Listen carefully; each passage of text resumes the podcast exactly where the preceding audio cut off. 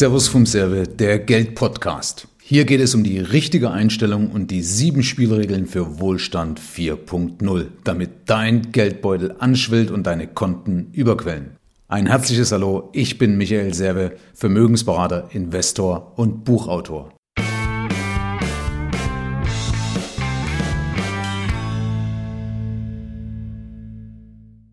Heute spreche ich mal über Vermögensstrukturen und Aufteilungen. Was macht Sinn und was macht überhaupt keinen Sinn? Und einsteigen möchte ich mal mit einer Geschichte.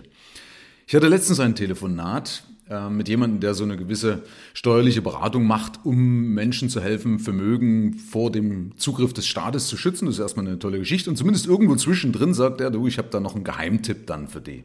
Und dann habe ich ihn gefragt und hat er so ein bisschen ja, ein bisschen Geheimniskrämerei betrieben und er hat aber gesagt, ja, es geht also um Gold, da wird Gold also gekauft im außereuropäischen Ausland, was nicht nachvollziehbar ist, also was jetzt irgendwo nicht auf deinem Konto auftaucht. Ja, das hat übrigens was damit zu tun, weil ja Gold schon mal eingezogen worden ist, per Gesetz in den USA zumindest. Also der Geheimtipp ist, Gold im außereuropäischen Ausland einzulagern. Und er hat dann auch signalisiert, dass er so ein Untergangsprophet ist, der ähm, ja, davon ausgeht, dass halt die Währungen zusammenbrechen, ja, und deswegen das praktisch das Ultimo ist. Ja, ich habe ja in meiner ersten Folge schon darüber gesprochen, was ich von solchen Leuten halte, ja. Das ähm, sind, es ist ja ein Geschäftsmodell sowas, ja, und das ist mit Sicherheit wird es auch nicht gerade schlecht bezahlt, ja, also als Provision und so weiter, ja, solche geheimen Tipps, ja, da muss man, ja, wem, wem sage ich das? Ja, hinterfragen wir mal das Ganze, was bringt das? Punkt eins geht alles den Bach runter, also würde alles den Bach runtergehen. Und ich ja für den Worst, das ist ja der Worst Case, ja, und ich von diesem Worst Case ausgehe, also von dem schlimmsten anzunehmenden Fall. Die Frage ist, wie komme ich denn dann an mein Gold ran? Ist dann gewährleistet, dass ich dort reinkomme, dass dann auch jemand dort ist, der sagt, ja, Michael Serre, äh, Sie können sich hier legitimieren, da unten ist ja Gold und was mache ich dann mit dem Gold? Ja, freue ich mich dann, dass es dort liegt, lasse ich es einfach über die Krise hinweg liegen? Ist es eine Krise, die nur Deutschland betrifft, eine, die dann auch die Welt betrifft? Äh, käme ich überhaupt außer Landes? Ja, ich weiß nicht. Also vor allen Dingen ist es wie produktiv, geistig produktiv ist sowas, wenn man nicht permanent immer eine Krise vor Augen habe. Also wenn ich alles das, was ich mache, mache, um mich vor einer Krise zu schützen. Also seid mir nicht böse. Also wie gesagt, das hat doch, ah, da ist doch, da fehlt doch sämtliche Freude am Vermögensaufbau. Ja, das ist, ähm, ja, das ist wie wie Poppen nur um Kinder zu kriegen, ja, Entschuldigung den Ausdruck, aber das ist, was soll das eigentlich, ja? Also habe ich ja auch schon drüber gesagt, wir müssen aber immer uns irgendwie jammern und Sorgen machen und so weiter. Aber lassen wir es dabei. Punkt zwei ist, was ist das für eine Streuung, wenn ich alles in Gold anlege? Also wenn das praktisch meine Vermögensanlage ist, ja, wenn du dir die Vergangenheit mal anschaust, und zwar die längere Vergangenheit, wie hat sich Gold in dieser Zeit entwickelt? Und zwar nämlich nur mäßig, nämlich gerade mal als Inflationsausgleich. Ergo, Gold ist kein Vermögensaufbau, sondern Gold dient als Beimischung lediglich den Vermögenserhalt. Ja, that's it, mehr ist es nicht. So, das heißt, ich kann einen gewissen Teil in Gold investieren, kann man so eine alte Weisheit, fünf bis zehn Prozent beispielsweise in Gold oder in Silber. So, also Fakt ist, das ist keine Strategie, deswegen spreche ich hier mal über Strategien, wie strukturiere ich denn mein Vermögen sinnvoll. Und ich brauche eben keine Geheimtipps, sondern ich nutze das, was sich über Jahrhunderte bewährt hat. Ich möchte euch das an einem Beispiel verdeutlichen von Johann Sebastian Bach. Der galt als sehr vermögend und wäre, wenn man das umrechnet auf heute, wäre er Millionär gewesen. So wie hatte Bach sein Vermögen damals angelegt? Und was kann man daraus lernen? Das erste ist, er hatte Bargeld in Form von Talern und Gulden und so weiter. Dann hatte er Immobilienbesitz, also hat mehrere Immobilien besessen und hatte Firmenanteile. Jetzt war das nur damals so, dass du eben nicht einfach Firmen kaufen konntest, gab ja noch keine Aktiengesellschaft in dem Sinne, sondern er hatte äh, das, was bei ihm als in Umgebung naheliegend war, er hatte Bergwerkskuxe gehabt. Ja? Also er hatte sich eben äh, Anteile an Bergwerk gekauft. Und er hatte Edelmetalle, also Edelmetalle in Form von Schmuck, in Form von Münzen und in Besteck. Das war ja damals so üblich, ja, dass du so dein Silberbesteck gehabt hattest. So, und genauso wie Bach kannst du dir auch andere Vermögende heute anschauen. So, wie sind die eben vermögend geworden? Sicherlich nicht durch irgendeine äh, suspekte Anlage, sondern in der Regel durch beispielsweise Firmenanteile, also indem sie selber eine Firma besitzen oder Anteile an irgendeiner Firma beispielsweise haben. So sind die meisten Leute auch reich geworden. So, und das Ganze ist auch auf heute noch absolut übertragbar.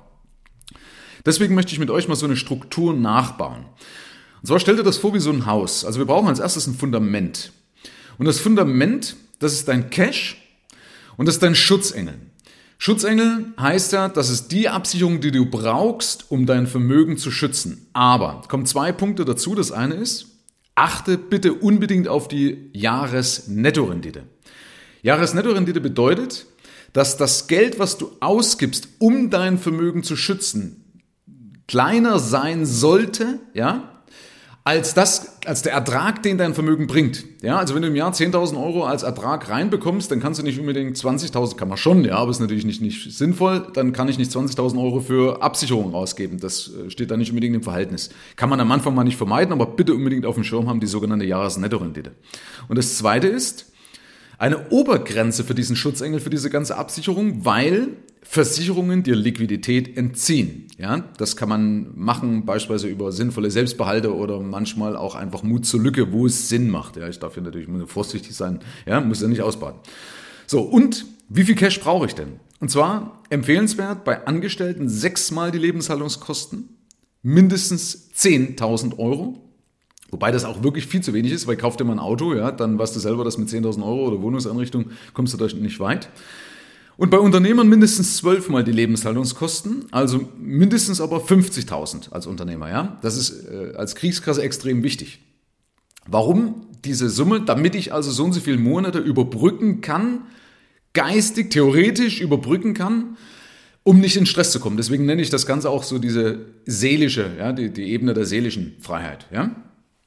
Wichtig ist aber, ein Punkt noch dazu, das Thema Entschulden. Ja? Das heißt, zuerst muss ich natürlich zu dem Cash mich auch entschulden. Das heißt aber nicht, dass ich alles in Schulden stecke, sondern ich empfehle dir, als Unternehmer muss natürlich die Steuer erstmal glattgestellt sein. Also nicht, dass du deine Steuerrücklage oder deine eventuelle Steuernachzahlung oder Vorauszahlung schon tilgst. Das ist natürlich absoluter Quatsch. Also die Steuer muss glattgestellt sein, dieses Geld muss außen vor sein. Und das, was über ist, was du wirklich übrig hast, dieses Geld 50-50 einmal 50 Prozent zum Vermögens, also zum, zum Vermögensaufbau, also zur, zur Cash-Rücklage und 50 Prozent zum Entschulden.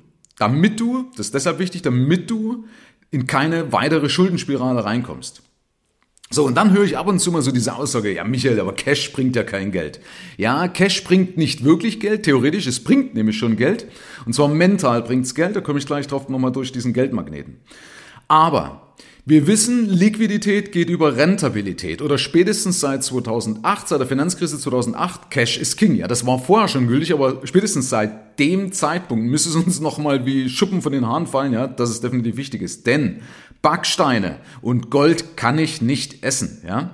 Äh, ich brauche praktisch die, die, diesen Cash, um eben da meinen, meinen, sagen wir, meinen täglichen Lebens, ja, Lebensstandard zu, zu unterhalten. Oder auch wenn es Probleme gibt, dass ich mal schnell irgendwo äh, Geld habe ja, und nicht irgendwo ähm, Vermögenswerte zu Geld machen muss oder irgendwo mir teuer was kaufen muss. Und ich brauche Cash, um Chancen zu nutzen.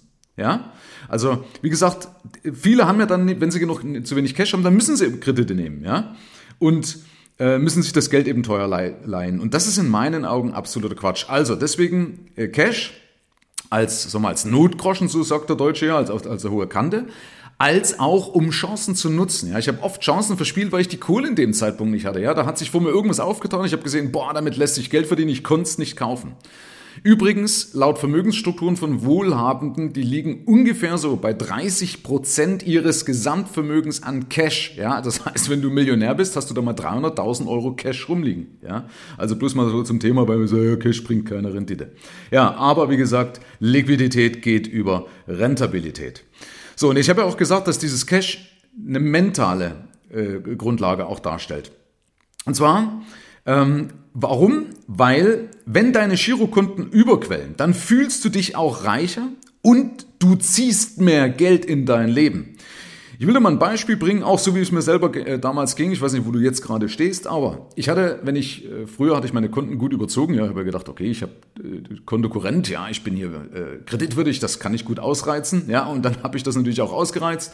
Und wenn ich Kontoauszüge geholt habe, dann habe ich die schnell wegpacken müssen, weil mir dieses Soll peinlich war. Ja, dieser Minusstand auf dem Konto war mir peinlich. Und äh, damit sinkt auch, und das kann mir einer erzählen, was er will, es sinkt damit auch mein Selbstwert, weil der Spiegel sagt mir, scheiße, ich habe kein Geld und ja, ich bin abhängig von meiner Bank und ja, die Bank ist mein Boss. Ja, das ist auch dann passiert. Irgendwann hat mich dann die Bank sogar mal hinzitiert und das war einer so einer dieser wichtigen Momente, wo ich dann umgedacht habe und habe gesagt, nee, so kann es nicht weitergehen. Ich hab, bin angetreten, um nicht die Bank reicher zu machen, sondern um mich reicher zu machen. Ja, also, das heißt, du zündest damit diesen Geldmagneten und dann ziehst du auch automatisch die anderen Vermögenswerte an, ja, die dann auch Ertrag bringen, weil dann dein Selbstwert passt, weil dann auch dein Gespür als, als Investor, ähm, deine Intuition als Investor ja, geschärft wird und so weiter und so fort.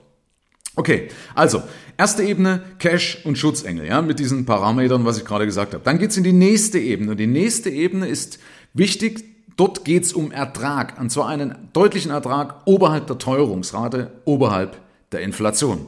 Und zwar alles das, was dort läuft, muss flexibel sein. Und wenn man das jetzt wieder überträgt von beispielsweise von Bach, also wir hatten jetzt in der ersten Ebene, ne, das waren seine Gulden und so weiter, die er gehabt hat, dann kann ich das ja auch dort in die zweite Ebene mit übertragen. Nur, dass ich heute jetzt keine Bergwerkskruxe kaufen würde, sondern ich würde heute solide Firmen kaufen. Und zwar solide Firmen, da brauchst du gar keine Experimente machen, die auch Weltkriege überstanden haben und die auch weiterhin Krisen überstehen werden. Ja? Weil ja in Krisen hört ja die Grundversorgung nicht auf. Ja? Also Leute rasieren sich weiter, Leute werden weiter die Zähne putzen, vielleicht weniger, aber die Grundversorgung wird nicht komplett eingestellt werden oder auch eine gewisse Infrastruktur und so wird ja, wird ja weiterhin bedient werden. Und da kannst du dich wunderbar orientieren an der sogenannten Konsumuhr. Die Konsumuhr besagt einfach, äh, das sind die Firmen, die du über den Tag durch deinen Konsum, durch deine Gewohnheiten einfach reicher machst und du kannst doch an deren Gewinn, an deren Reichtum heute ganz, ganz einfach als Aktionär oder als Fondsanteilbesitzer beispielsweise profitieren. Machen wir ein Beispiel. Du stehst früh auf mit einem Wecker von Samsung. Dann gehst du in die Küche oder nee, du gehst erstmal ins Bad, ja? Dann, äh, wenn du dich dort umschaust, dann siehst du lauter Produkte von Procter Gamble. Du siehst lauter Produkte von Unilever. Dreh mal so eine Shampooflasche um, da siehst du oft hinten so ein großes, also so dieses U von Unilever beispielsweise drauf. Also geh mal in dein Bad, guck mal nach, siehst du fast alles äh, Produkte von äh, Unilever oder eben respektive Procter Gamble. So, das heißt, du putzt dir dort die Zähne nicht, du wäschst dich vielleicht oder was auch immer, was du dort alles machst, nimmst noch ein Hakle, Toilettenpapier und so weiter und so fort. Dann gehst du in die Küche, isst vielleicht Kellogg's oder irgendein Frühstück von Nestle oder vielleicht irgendwas anderes Ungesundes. Vielleicht nimmst auch, ja, ich will jetzt hier nicht noch ausweiten. Also, du isst irgendwas. In der Regel sind da auch große Firmen mit dahinter. Gleichzeitig brennt vielleicht Licht. Dieses Licht kommt von E.ON, kommt von RWE und du hast vielleicht noch einen über den Durst getrunken, nimmst noch eine Aspirin von Bayer und so weiter und so fort. Ja, wichtig soll jetzt hier keine Empfehlung sein, sondern nur als plakatives Beispiel. Ja. Also, wenn du das beobachtest unter dem Tag, dann sind immer Firmen, ja, die du in irgendeiner Weise reich machst und die Frage, warum profitierst du nicht von deren Reichtum? Ja, warum profitierst du nicht von dieser Entwicklung, der übrigens langfristig immer tendenziell steigt? Ja? Und das Ganze kannst du eben machen, als entweder, dass du Aktien kaufst oder Publikumsfonds oder ETFs oder zu was du dich auch immer berufen fühlst. Und die haben eben, wenn du das richtig machst, auch über lange Zeitraum einen guten Ertrag und die werden auch in sich in Krisenzeiten bewähren. Und da ist übrigens wichtig auch bei Publikumsfonds, wenn du es dir welche anbieten lässt, dann unbedingt nicht irgendwie nur die letzten drei Jahre zeigen lassen. Also seit der Finanzkrise hat jeder Depp Geld verdienen können, sondern Fonds zeigen lassen, die auch über Krisen ähm, eine gute Performance gemacht haben. Also die auch Krisen durchlebt haben und dass du dort ableiten kannst, wie haben die sich dort geschlagen. Ja? Und 20% am Markt sind gut, 20% sind Rennpferde und wenn so ein Ding halt mal, wenn es kein Rennpferd mal ein Rennschaf werden sollte, ja, wenn aus dem Rennpferd ein Rennschaf werden sollte, dann tauscht es einfach aus. Deswegen ja auch flexibel, ja, dass du sagst, okay, ich kaufe jetzt nicht irgendwas, wo ich jetzt über die nächsten 30 Jahre gebunden bin und kann dann nicht mehr agieren, wie ich will, weil die Zeit ändert sich mal. So, der nächste Punkt auch wieder von Bach. Edelmetalle. Das heißt, du kannst natürlich jetzt auch Edelmetalle äh, beimischen. Ja, das müssen aber nicht unbedingt Edelmetalle sein, das können auch zum Beispiel Industriemetalle sein. Da ja, komme ich gleich nochmal drauf. Aber wenn ich Edelmetalle als Krisenschutz kaufe, dann habe ich sie in Herrgottsnamen auch physisch zu Hause einzulagern, weil dann habe ich sie bei mir in der Hand, wenn irgendwas ist. Dann kann ich das meinetwegen in Brot tauschen, wenn ich mir so weit Sorgen mache, dass halt morgen alles untergeht, ja. Aber dann physisch zu Hause einlagern, Das kann man zum Beispiel heute auch gut über eine Hausrat abdecken. Es gibt genug Hausrat, die Hausratversicherungen, die das auch ohne Safe beispielsweise abdecken. Muss man halt mal fragen. Ja? Aber auf jeden Fall so, dass es auch versichert ist. Nicht, dass ich dann noch Stress oder Angst kriege. Ja? Das ist natürlich dann wieder kontraproduktiv, dass mir jemand mir irgendwas wegklaut. Ja? Du sollst dich ja freuen an deinen Vermögenswerten und nicht in irgendeiner Angst leben, weil das ist wiederum ein Mangelbewusstsein. Ja, ganz wichtig. So, ähm, der nächste Punkt, was du noch in dieser Ebene machen kannst, ist das Thema Spekulation. Ja, das ist ja das, was man oft liest. Das ist ja das, wo die Leute manisch drauf anspringen, schnell reich werden, zahl ein Euro ein und ab morgen hast du 1000 Euro in Bitcoin. Ja, da springen die Leute an. Wichtig ist, das kann man machen, muss man aber nicht. Mehr Rendite ist immer eine Prämie für mehr Risiko. Mehr Risiko wiederum erhöht aber deine Ausfallwahrscheinlichkeit und es wirft dich unter Umständen unter Jahre oder über Jahre zurück. Aber der Vermögensaufbau darf nicht vom Zufall bestimmt werden, weil das ist demoralisierend, ja. Du musst es in der Hand haben, du musst es in, im Griff, in der, du musst es unter Kontrolle haben, weil auch das wiederum deinen Selbstwert steigert und deine Zuversicht und deinen Optimismus steigert. Ja, also Thema Spekulation kann man machen, aber eben nur mit, mit einem ganz, ganz geringen Prozentteil, der mir überhaupt nicht wehtut. Nicht gierig werden, Gier frisst Hirn. Alte Weisheit. Zwei letzte abschließende Hinweise noch. Erstes Thema Währungen. Und zwar, es gibt, wenn man sich so eine Vermögensstruktur aufbaut, es gibt ja einmal Teile in meinem Vermögen, die sind währungsabhängig, es gibt Teile, die sind bedingt währungsabhängig und es gibt Teile, die sind währungsunabhängig. Und das ist so ein Punkt, wo der Deutsche auch überhaupt nicht drauf achtet, weil der hat meistens Anlagen in Anführungsstrichen, die Geldwerte sind und eben extremst von Währungen abhängig sind. Also ob jetzt eine Währung stabil ist, ja oder nein. Ähm, und die Masse sind eben Geldwerte beim Deutschen. Ja? Ob das ein Bausparkonto ist oder ob das ein Tagesgeldkonto ist, ob das ein Girokonto ist, ob das ein Sparbuch ist, ob das eine klassische Lebensversicherung ist und so weiter und so fort, sind alles währungsabhängige Anlagen. Und dann gibt es noch bedingt währungsabhängige Anlagen. Das sind beispielsweise Firmen, ähm, ich habe das deshalb bei bedingt drin, weil normalerweise ist es Daimler, wurscht, egal, also wirklich schnutzpiep, egal, ob die jetzt ihren Daimler, äh, äh also die Mercedes A-Klasse absetzen in Taler oder in Euro, denen ist es wurscht. Aber es gibt eben manche Firmen, die überleben einen Währungszusammenbruch nicht. Und genauso kommt jetzt wieder das ins Spiel mit dem vermieteten Wohneigentum. Das Problem ist, wenn Währungen wackeln, wenn es wirklich zu einer Krise kommt, ähm, dann habe ich das Problem, fällt meine Miete aus, ist das Ding schuldenfrei, ist alles okay? Ist es aber nicht schuldenfrei, dann muss ich auch noch bangen, dass meine Finanzierung oder ob meine Finanzierung hält. Ja? Also auch sowas immer auf der Agenda haben. Und es gibt währungsunabhängige äh, Vermögensanlagen. Das ist beispielsweise, ja, so blöd wie es klingt, die eigengenutzte Schuldenfreiheit. Das ist ganz wichtig, schuldenfreie Immobilie. Ja? Also die eigengenutzte schuldenfreie Immobilie, die ist währungsunabhängig. Da haben mir auch schon Leute gesagt, ja Michael, aber dadurch, dass du eine Grundsteuer bezahlst, hast du wiederum weiterhin eine Verpflichtung. Ja, dafür kann ich dann mein Gold in Grundsteuer tauschen, Herr Kurznamen, wenn es so ist. Also ich glaube, da, also so ein Untergangsfanatiker, also ich bin ja eh keiner, ja, aber äh, wenn der Staat uns alles wegnimmt, dann hat er eine Revolte am Hals, ob er dann was gekonnt hat, das ist dann mit Fragezeichen zu versehen.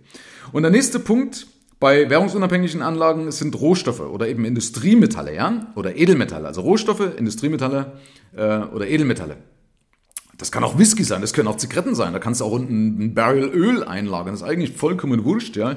Also ich selber zum Beispiel äh, kaufe auch gerne solche Sachen, wie zum Beispiel Whisky, ja, weil im schlimmsten Fall, ähm, wenn das Ding in den Bach runtergeht, dann trinke ich es halt selber. Ja. Hätte ich so oder so gemacht. Der zweite und abschließende Punkt ist das Thema Streuung. Da will ich auch nochmal drauf eingehen. Es gibt ja die alte Weisheit, leg nicht alle Eier in einen Korb, ja. Aber ich will mal auf einen Punkt eingehen, weil ich immer wieder mal höre, dass Leute sagen, ja, ich habe ja gestreut. Und ich sage, was hast du denn gemacht? Ja, ich habe Aktienfonds oder Aktien USA, ich habe Aktien Europa und ich habe Aktien Deutschland. Frage, ist das eine Streuung? Es gibt die Weisheit, dass die Ebbe alle Boote senkt und die Flut alle Boote hebt. Ja, und in dem Fall habe ich eine Asset, eine Anlageklasse und damit geht alles entweder hoch oder alles runter. Ja, vielleicht ein bisschen mehr, ein bisschen weniger, aber ist eben auch früher so gewesen. Ähm, und das stimmt auch noch. Da hat es geheißen, wenn die USA einen Schnupfen hat, dann hat Deutschland einen schweren grippalen Infekt und Russland stirbt. Ja, das ist einfach so. Und deswegen ist das keine Streuung, sondern ich muss darauf achten, dass wenn ich streuen möchte, klar, ich, ich nehme damit das Unternehmensausfallrisiko nämlich raus. Aber wenn ich wenn ich meine Anlagen streuen will, dann muss ich auch aufpassen, dass ich zum Beispiel sage, okay, ich habe Unternehmensanleihen mit drin, ich habe vielleicht inflationsindexierte Anleihen mit drin, ich habe Venture Capital mit drin. Und dass das Ganze auch nicht starr ist, weil die Zeiten ändern sich. Ja? Das heißt, ich muss darauf Einfluss drauf nehmen. Ja, das sind, glaube ich, genug Punkte, die ich dir mal um die Ohren geschmissen habe, mal zum drüber nachdenken. Ähm, denk einfach mal, wenn irgendeiner wieder kommt, Geheimtipp, denk, was hat sich bewährt? Denk an Johann Sebastian Bach. Ja, du brauchst keinen Geheimtipp, du brauchst keine Experimente, du kannst ganz solide zu Vermögen kommen und dann kannst du eben mit einem kleinen Prozentteil, da kannst du gerne experimentieren, kannst dir Kryptowährung oder sonst irgendwas kaufen und damit vielleicht dein Gespür und so weiter auch für Chancen oder für Risiken mehr schärfen. So, Ab hier liegt's an dir. Herzlichen Dank fürs Zuhören. Bis zum nächsten Kick. Dein Michael Serve.